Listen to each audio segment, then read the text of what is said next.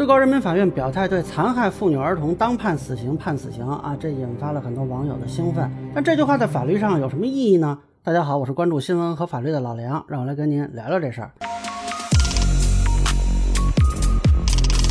这是最高人民法院的一个最新的表态啊。其实原话是说呢，对严重危害公共安全、严重影响群众安全感的犯罪，对残害妇女儿童、老年人等挑战法律和伦理底线的犯罪，论罪当判死刑的，依法判处并核准死刑。啊，那么这段话呢，现在被媒体专门提出来说是当判死刑判死刑啊，网上也建了这个话题来热议。然后呢，我看网友有各种解读啊，有的说这以后就不判死缓了。有的说呢，这个就没有这个坦白从宽啊这些情节了；有的说呢，哎，以后他就觉得自己很安全了；还有的拿这个美国张莹颖的这个判决呢，做了一个典型案例。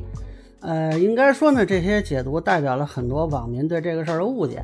啊。咱们来稍微解释一下。首先从法律层面说啊，这句话没有什么特别的含义。我们说一条法律规范分成行为模式跟法律后果嘛，那这句话呢，只是强调了判死刑的这个法律后果，但是对于这个行为模式没有描述。啊，只说是当判，那什么是当判呢？其实就是根据刑法应当判处死刑，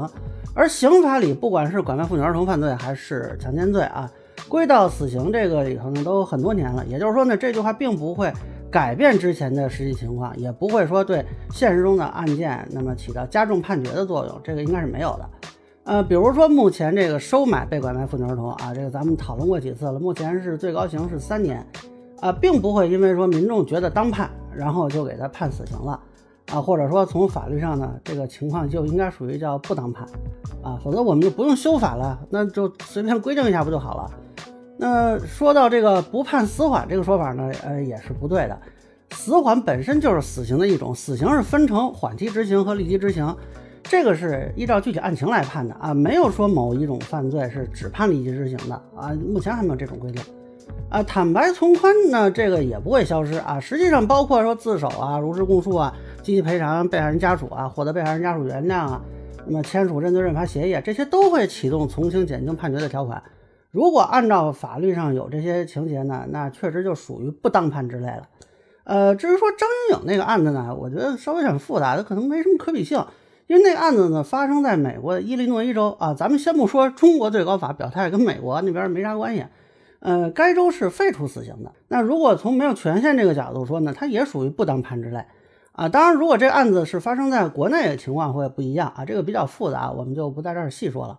那我估计有些人听了可能会比较失望啊，以为是什么了不起的改变。实际上这句话它就是一句话啊，你听了一席话就如听一席话。那么刑法规定为死刑的犯罪大概有四十多种，现在最高法专门把这几个罪名拿出来说呢。其实就是回应一下社会关切，呃，就是告诉大家说，最高法听到大家的呼声了，会对这些案件依法判决的啊，就是这么一个事情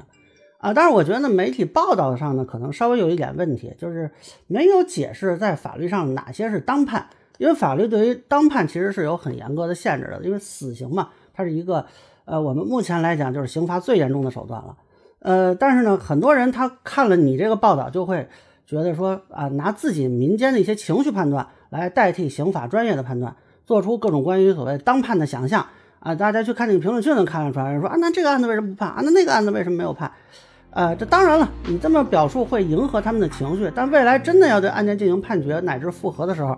呃，如果说跟有一些人的这种情绪判断不一致，这时候可能有些人就会误以为是法院判的有问题。所以我觉得在这个报道里呢，做一些解释性的内容还是不能缺的。